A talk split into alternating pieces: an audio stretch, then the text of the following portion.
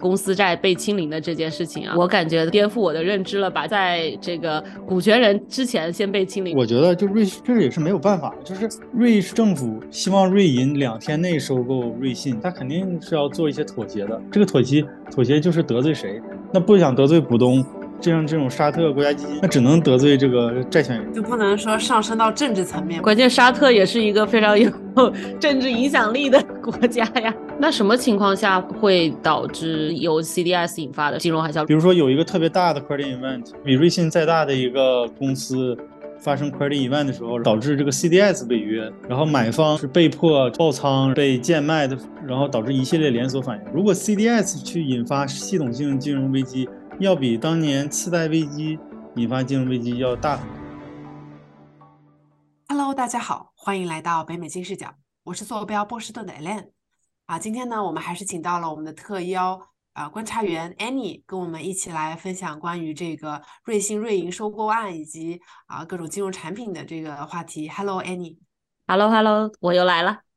嗯，对啊，其实说到我们上期啊，很荣幸请到 Richard 跟我们讲了关于这个瑞幸瑞银的收购案。其实我啊这几天也去做了一下调查，我发现这个瑞幸啊，它有一个产品就是这个啊 CDS，中文就是信用违约互换。啊，这样的一个产品，他说他这个价格也涨到了二零零八年金融危机的水平啊！我当时一看这个新闻，我在想说，哎，我有没有我 有没有一点点可能啊？我自己赚钱，哎，我去买点 CDS，我觉得它要倒闭了，然后我赚一波外快，我也不知道这种想法是不是可以的。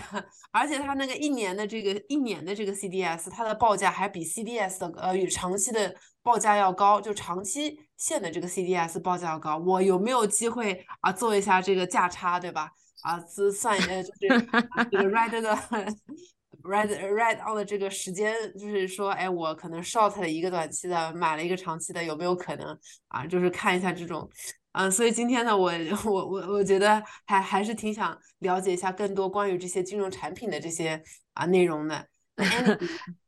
对我感觉，以类你真的是这个呃，可能跟我完全相反吧。我觉得这个时候我就是赶紧赶紧跑呀，就怎么还会想去跟瑞幸有任何关联呢？就包括我之前看到新闻说，就是包呃，Richard 是呃之前也提聊到了，就是这个呃瑞幸的因为破产的事件嘛，连债券都直接被抹平了。就是我很难想象，因为就是说债券在我心里中，不管是即便是公司债吧，可能它的。这个风险高一点，但是被抹平这件事情也是超出了 我的认知了。然后我就感觉，呃，风险也太大了。包括新闻啊，好像也就是这两天吧，就说了这个债券持有人们也是受不了了，对吧？就发起了法律挑战，去去就是诉讼了瑞信这个瑞信瑞银这个事情，把这个。抹抹平这个债券这件事情，就是诉诸法庭了。就是感觉其实呃，整个不管是任何的金融产品吧，我觉得在现在的阶段，我我肯定是非常的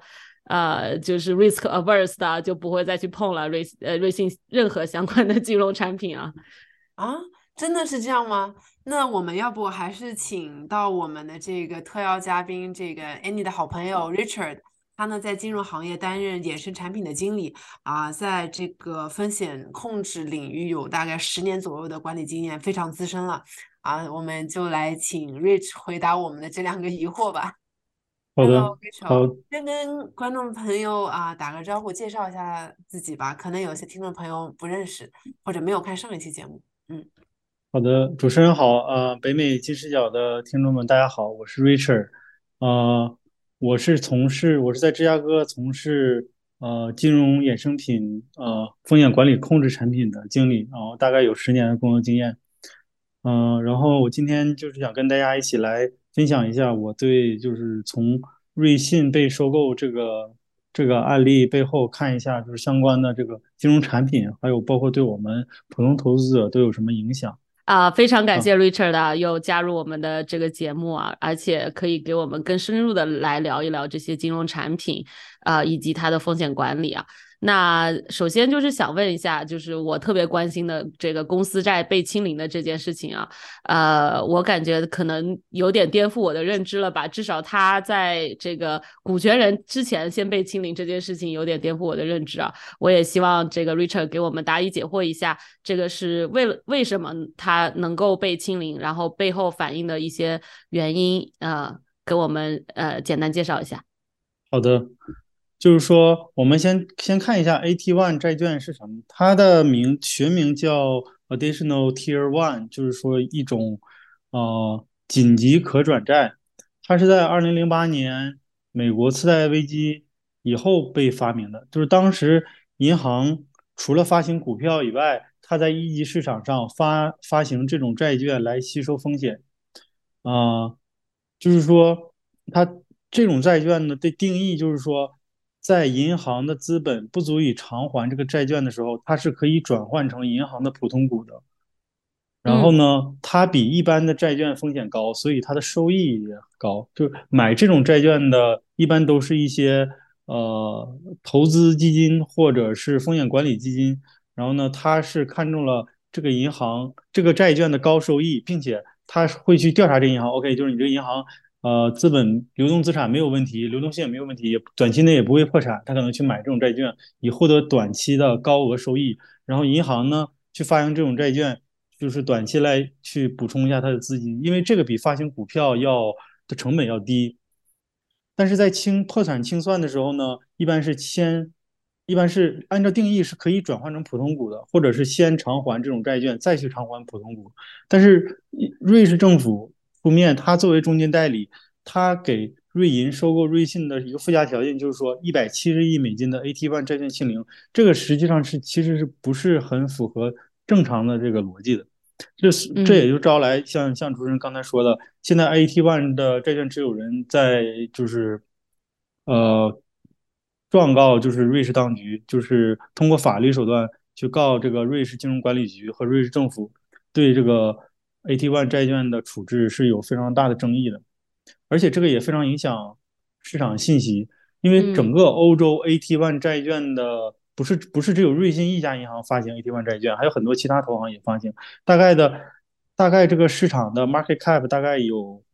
呃三千亿美元左右，所以一百七十亿美元一下没了，对其他持有债券人是非常惶恐的。如果我持有这个，我可能想我那我就是不是要转手卖掉？其实。这也就引当时是这一个月内确实引发了 AT One 这个债券的价格的就是大幅波动。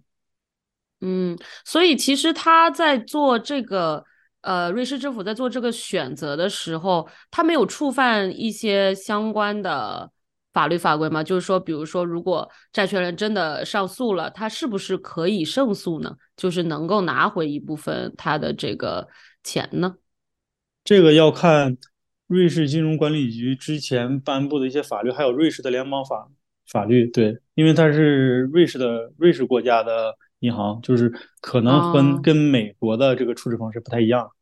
哦，那如果这个事情发生在美国的话，呃，就是债券持有人，就是如果就算是 AT，就是这个叫可转债吧，如果就算是就算是可转债，它。的保障是不是存在于这个美国证监会啊？包括美国的相关法律里有没有有没有相应的保障呢？如果是在美国的话，就是应该不会出现这个问题。即使出现了，我觉得胜算也是比较大的。哦，你看，大家你看 AT One 的购买者，就是但我觉得就瑞士这也是没有办法的，就是瑞士政府希望瑞银两天内收购瑞信，然后瑞银出购十出是十亿。然后当时收收购价是三十二亿，他肯定是要做一些妥协的。这个妥协妥协就是得罪谁？那不想得罪股东，这样这种沙特国家基金或者那些大基金，那只能得罪这个债权人。这债权人就 是你看都是什么呢？我大家看了一下，太平洋资产管理公司，然后就是美国退休美国教师退休基金委员会，就是这些。怎么说？反正它也是，就是一些小的，不是特别大的公司吧。和这些国家主权基金比，那肯定他就得罪这些公司了。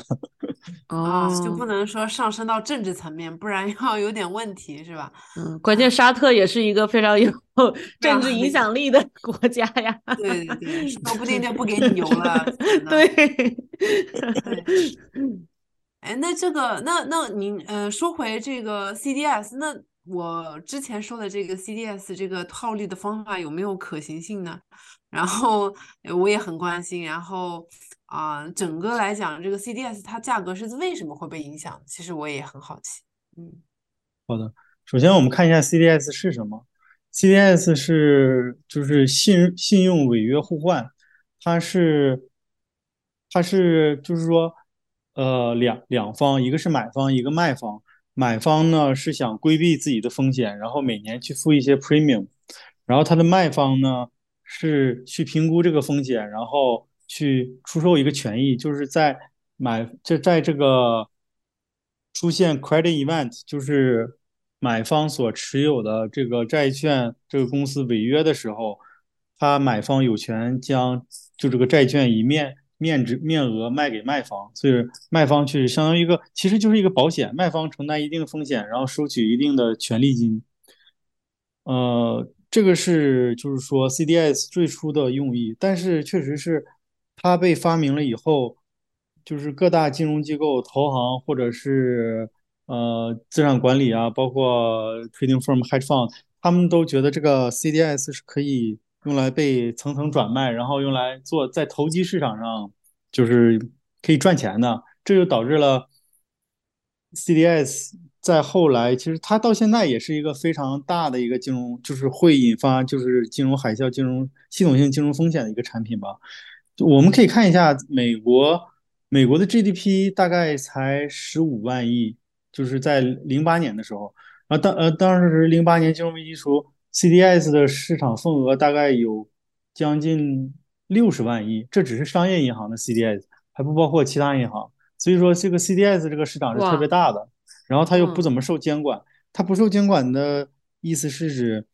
它并不是在中心交易所去清算、去交易的，它是可以就是 over the counter，就是私下去交易的。这就导致了很不规范。就是我，比如说我是卖方，我卖给你，我收取买方的权利金，然后我卖给你一个 CDS，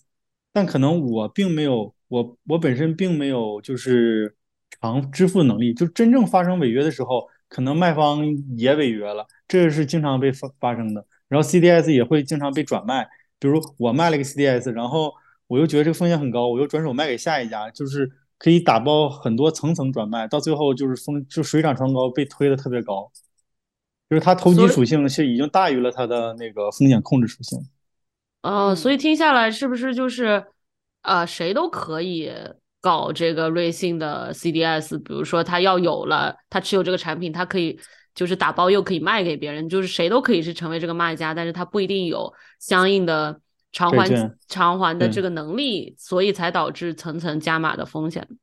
对，谁都可以买，谁都可以卖。就比如我我手里没有瑞哦，信的债券或者瑞信股票，我我就是为了投机，我也可以去买。我觉得 CDS，我觉得瑞信快破产了，所以我就赶紧买 CDS。然后等到瑞信出了一个特别差的、特别一个差的负面新闻的时候，CDS 就会涨价，然后我再转手卖给别人。这样这是嗯，可以就是这么投机的。所以就是听起来有点像泡泡沫的 吹泡沫的机器呀、对，对，它就是非投机属性太强了。对。对，哎，那就是它为什么一年的短期的这个违约的这个报价会比长期的高呢？是因为大家都觉得它立马就要倒闭了是吗？对，因为险要比他马上就要违约了，对，啊，懂 啊，而且他当时二零二二年底就还没有到二零二三年的时候，他的 CDS 就已经涨到三百多，三百多多个基点，就一个基点相当于每年你要支付一千美元的 premium，那三百多个基点相当于三十万美元的 premium，就是这这一，一一张 CDS 还是非常贵的，对，就大概三十哦三十万美元，对。哦，所以具体对，您能再给我们讲一下它到底涨到什么程度了？然后它报价是用什么报的？就这个点，然后呃，如果它不违约，我是赚的是差价；如果它违约了，我是要再还这个钱，是吗？能给我们介绍一下吗？我还对，C 挺感兴 CDS 主要存在一级市场，就二级市场上它不在交易所上交易，所以说就是主要报价就是一级市场的报价，就是说银行之间报价或者机构投资者，你就手里有 CDS 的人可以直接去 over the counter 去报价，就是我手里有 CD，我手里有瑞信的 CDS，我想卖多少那就卖多少，对，然后就是就是一个 over the counter 的这种这种市场嘛，就是流动性不是特别大，因为毕竟不在交易所上市嘛，然后它主要就是说，如果瑞信违约了。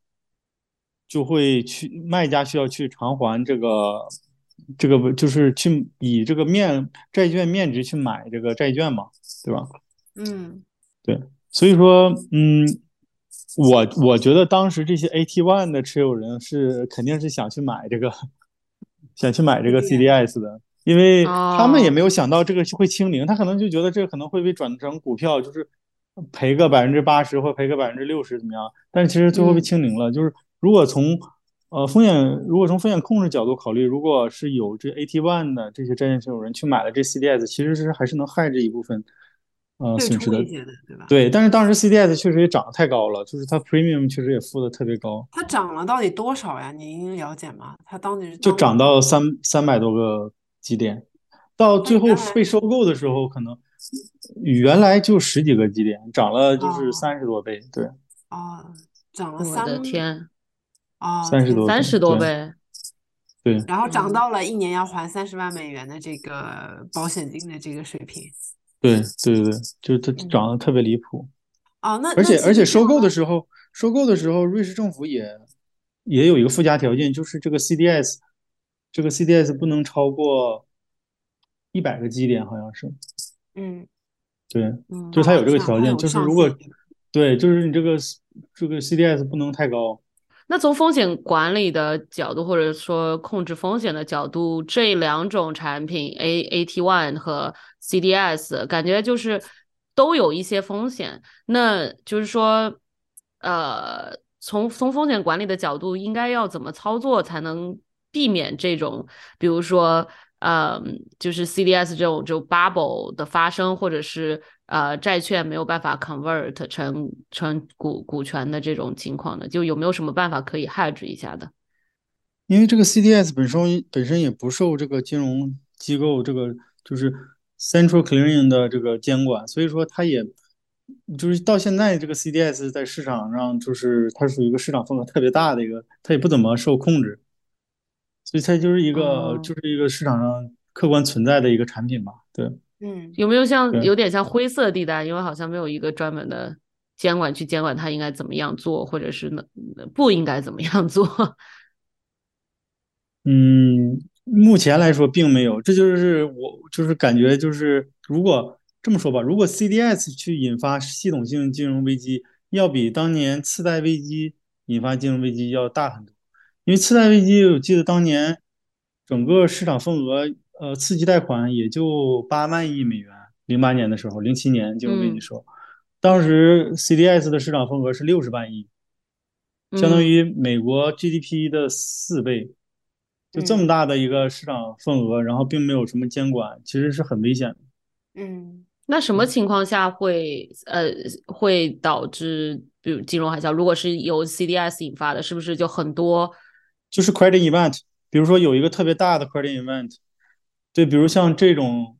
瑞信或者比瑞信再大的一个公司发生 credit event 的时候，然后大量的 CDS 的卖方没办法去偿还买方，然后导致这个 CDS 违约，就 CDS CDS 本身不能赔付的话，保险不能赔付，然后买方又等着这笔钱去 hedge 他手里的 portfolio 的风险，导致他只能去就是被迫去爆仓，然后就是。被贱卖的，然后导致一系列连锁反应。对，哦，就是说它它实际对应的呃相关的 underlying 的资产没有办法得到 hedge 的这个目的，没有办法达到他想要 hedge 的目的，就会导致其他的资产的暴雷，然后就引发一系列的这个呃金融金融相关的系统性风险。对的，再一个就是这。资本的就是怎么说呢？信心吧，就像这次瑞信，其实瑞信不是说一天倒闭了，它它倒闭，它从零八年到二零二三年这十几年，它是一点一点倒闭的，对吧？它是一点点，它如果你把它比作一个冰，它是一点点融化的。并不是一夜之间蒸发了，对吧？这就它之所以这样，是完全是因为资本对这个公司已经没有任何信任了。你对于一个银行来说，瑞信最大的业务它就是银行，它就是它就是一个银行嘛，对吧？就是对一个银行来说，市场对它的信心是最重要的。但你一次一次的暴雷，然后被罚款，然后丑闻这些这些崩塌中，你的市场对你的信心没有了。其实，然后你自己本身又没有风险管理，那你的你被最后被收购或者倒闭，那是肯定是必然的。嗯，哎，那什么样的呃，就是银行啊，会或者什么样的风险管理，在一个银行里面是比较合适的呢？就是说，呃，像您提到的这个瑞信。啊，风风控非常的差，然后包括像如果你持有很多 CDS 的话，可能风险也会非常的大。那就是说，在风险管理上，在从一个机构的角度或者是投资投资的角度来讲的话，应该要做一些什么样的方式去啊，或者说持有一些什么样的产品吧，会能够降低它的风险呢？啊，这个问题问的很好，就是说，你首先瑞信，你是一个银行，我投我投资者过来，我我来存钱。我不希望你就是说，就是玩的特别花，就是说你今天弄十倍杠杆，明天弄二十倍杠杆帮我赚钱。我希望我的钱放在那，首先它得保本，就是你首先你得稳定，就包括硅谷银行也是一样，硅谷银行也好，瑞信银行，他们两个之间啊有一些相似，但其实也完全不一样。硅谷银行就相当于它的风险控制差在他只买了特别单一的产品，他的大量，他用他的大量的资金去买。债券，然后债券暴跌的时候，其实他的账面损失比较严重。就当时，比如说硅谷银行的市值是一百八十亿，但是他账面损失了将近一百亿，而投资者就认为，OK，你这个银行一半的市值都没了，就是说当时就是被挤兑嘛，股票暴跌，然后去存款拿走。那瑞信呢，相当于是你今天交点罚款，明天交点罚款，你自己赚的还没有赔的多，对，然后就是相当于他的。你看他交的罚款都是一些犯罪性性质的，或者是，呃，我觉得就是管理层默许吧，或者是赌博呀，或者是洗钱啊，包括就是帮那些毒枭，就是就就是走私那些人洗钱啊之类的，他这个法律就是存在着就是漏洞，就是两个不同的就是风险管理的这个漏洞吧。嗯，所以从从瑞信的角度来讲，您的意思是？啊，它的风控差在啊玩的太花了，就是而且花的就是可能还不符合这个法律要求，然后对什么间谍门啊，对，嗯，法律法律管理就是法律部门可能比较差，然后包括它爆仓那个事件，就是损失五十五亿美金中概股爆仓的事件，那那个事件确实是它的内部的，就是怎么说呢，腐化吧，他就是去。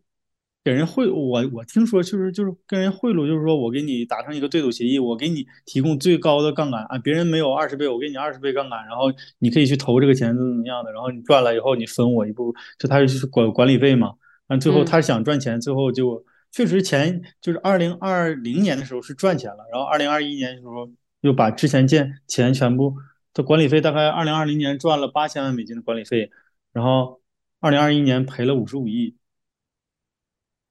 就还是说风险管理太差，太急于求成，对。嗯，哎，那其实您刚刚也提到了这个硅谷银行，它的资，它其实风险管理是呃单一，但是我们看到说瑞银和硅谷他们的。啊，结果不是特别的一样。瑞信是被瑞银收购了，结果不太一样。瑞信被瑞银收购了，但是硅谷银行是被那个美国的这个保险公司给 cover 了。就是您从结果上来看，会觉得啊哪一个更好吗？还是说啊这两者之间还有什么样的关系我们需要注意的吗？瑞信是肯定不想被瑞瑞银收购的，因为他们一直都是竞争对手。其实当时周五收盘的时候，然后瑞士政府出面。瑞信是瑞信的高层跟瑞士政府谈，是说，OK，政府能不能给我提供一点救济，就是让我活下去，对吧？破产保护怎么样？我不想被瑞银收购，但瑞士政府这么大这么大一个屎盆子，瑞士政府肯定不想管他，那就是说没得商量，瑞银你赶紧收购它，然后至于多少钱，你们中间撮合一下，然后别太难看，因为。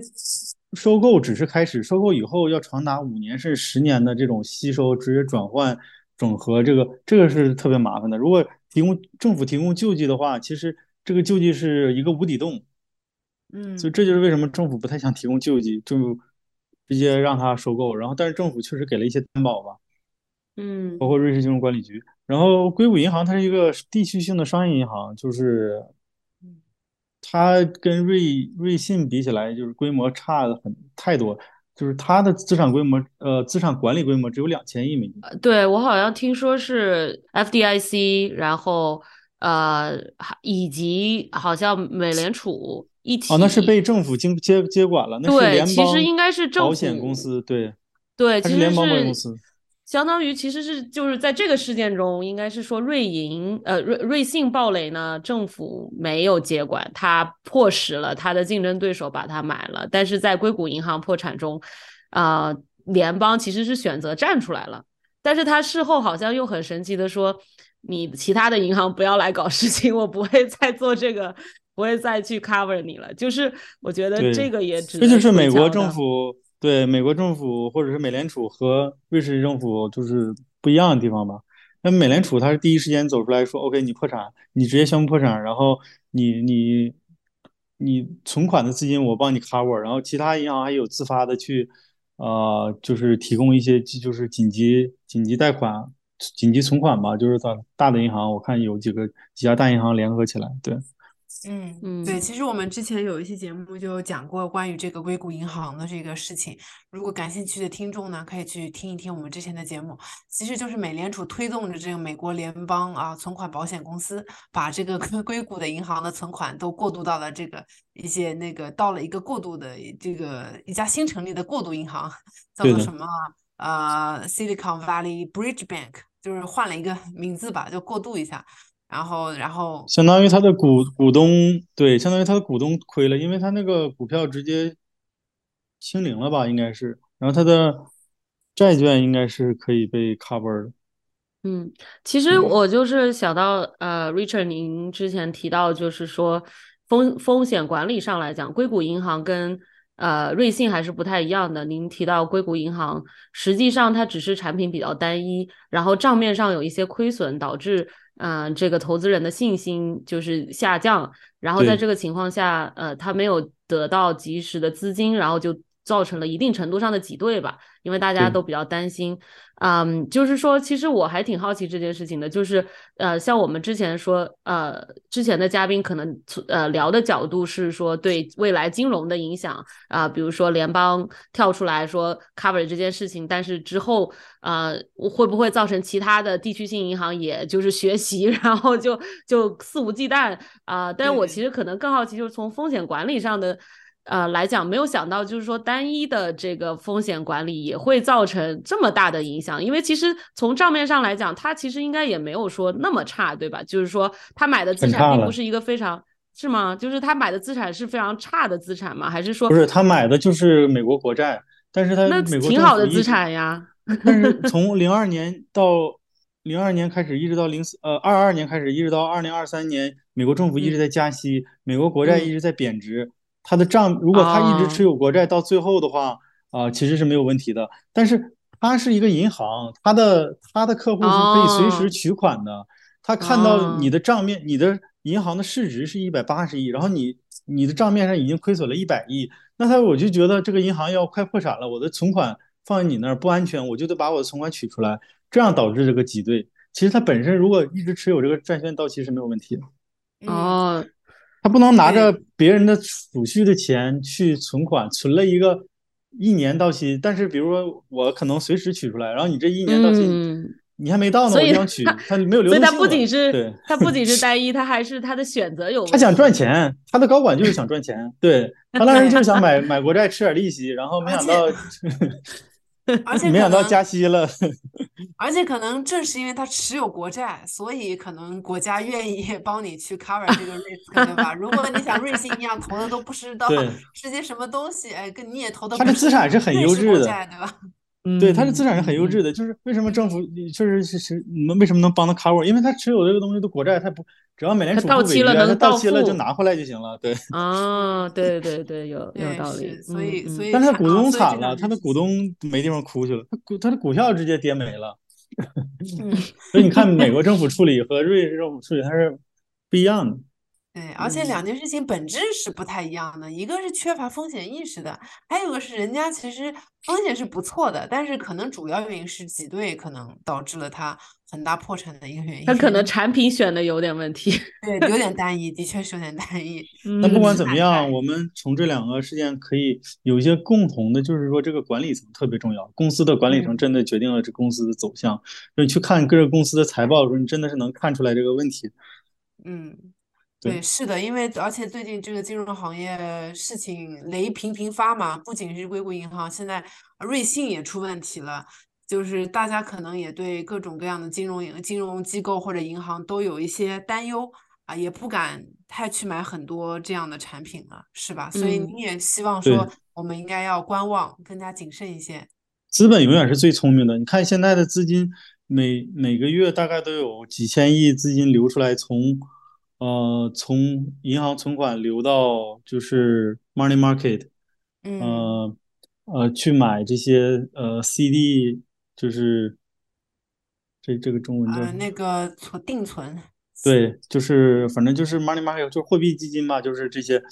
就是怎么说呢？确实是看这些资产流动，你就能感觉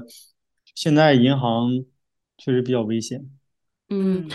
哎，那您刚刚提到一个有意思的点，就是说在投资的时候，除了呃，就是在考虑这个这个公司或者是呃金融机构它的风险管理好不好，除了就是看本身的资，就是它的比如收益啊或者各方面，还要看它，比如说它的高管，它管理层，对吧？就是对。那在从管理层的角度上，就是您觉得我们应该怎么看呢？就是说怎么样能看出来？呃，他有一定的风险管理的经验，他是能做到呃很好的去 hedge，或者说像呃硅谷银行或者瑞信这样的，就是一个是呃比较单一或者买的不对，一个是这个 买花了，就是乱七八糟。对，怎么怎么看？这个很，这个人是最难看出来的。怎么说呢？可以从背后的 background 看，比如说就是这个公司是不是经常换管理层啊，是不是经常换 CEO 啊，包括它的产品是不是特别。单一啊，就是对于一个银行来说，你的产品不能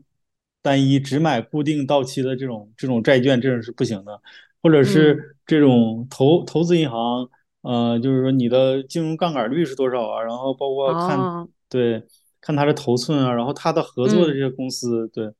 还是还是能看出来。就鸡蛋不能放在一个篮子里嘛，就是要分散。就像呃，瑞信他给这个 Bill 黄这个投资经理直接就是贷款。呃，贷了多少？他当时是贷了多少亿？我记不记得不太清了。但是他赔损失了五十五亿，他应该贷了比五十五亿还多。就这种的话，就是不能就是鸡蛋放在一个篮子里。就是这个，我不知道会不会体现在财报里。但是我觉得感兴趣的就是投资者可以去研究一下。嗯，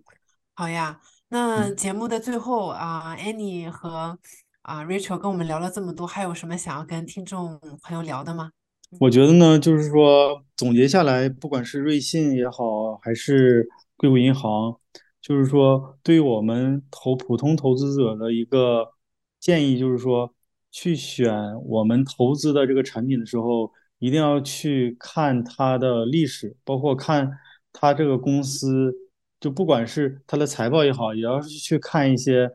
它有没有一些负面的新闻，因为在金融市场上，真正的资本就是信任。瑞信就是在一次一次市场对它的信任这个这个消失中这个崩塌了。所以说，如果一个公司在长期的这个负面新闻特别多情况下，它的就是收益是很难就是维持的。它确实是就是一直是在走一个下坡路。包括它这股票十年间是没有什么增长，就市场给它一次一次机会，但都是被它就是浪费了，而最后就只能是倒闭。嗯，哦，就是感觉。呃，Richard 这两期给我们介绍从这个收购啊，瑞信瑞银这个收购呃收购案，然后又聊到了很多这个金融产品啊，我觉得可能对我来讲就是风险管理这一块，就是感觉了解的更多了，就是呃呃，对于以后未来的投资，可能就是在啊如何选购产品啊，包括如何看公司啊，或者是甚至对于一个银行如何挑选啊，都会有很多。就是不一样的心得，也非常感谢 Richard 啊，这个今天的时间。嗯，好的，谢谢。对，我也非常学，呃，谢谢 Rachel 啊，我觉得学到了很多，啊、从很多角度都打破了我以前的固有想法吧。啊、我第我因为我一直觉得债权人是会优先 优先受偿的，就是啊、我我呃我觉得很有意思，而且也了解到了 CDS，也听你讲的这个可转债，我觉得讲的也很清楚。啊，那如果喜欢我们听众的话呢，啊，欢迎订阅或者是分享，我们就下期再见了，拜拜。好，再见。拜拜。跟金视角聊人生，感谢您的收听，请在各大播放平台和公众号上搜索“金视角”，订阅我们的栏目吧。金融的金，事件的事，角度的角，一键三连，从我做起。我们下次再聊。